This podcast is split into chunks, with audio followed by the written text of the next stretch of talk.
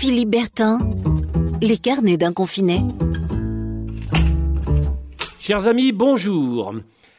En bas de chez moi, il y a une boucherie. C'est juste en dessous de ma fenêtre. Et chaque matin, j'entends mon boucher ouvrir sa boutique, euh, recevoir ses premiers clients. Et je me dis chaque jour que c'est plutôt bon signe. Tant que l'appétit va, tout va. Je perçois même à travers les, carreaux de mon bureau des bribes de discussion. Les gens en bas de chez moi, en allant chercher leur tranche de jambon, parlent de tout et de rien, ou plutôt aussi, ils parlent surtout du virus.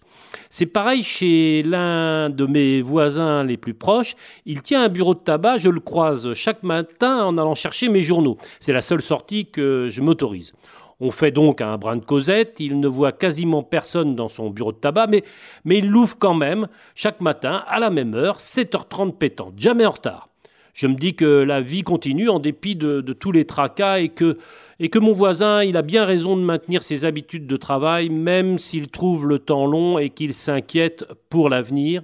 Tant qu'il n'a pas fermé définitivement boutique, c'est qu'il y a encore de l'espoir.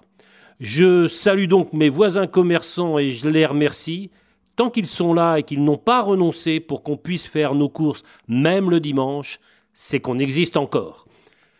Bonne journée, prenez soin de vous, portez-vous bien et à demain. Philippe Bertin, les carnets d'un confiné.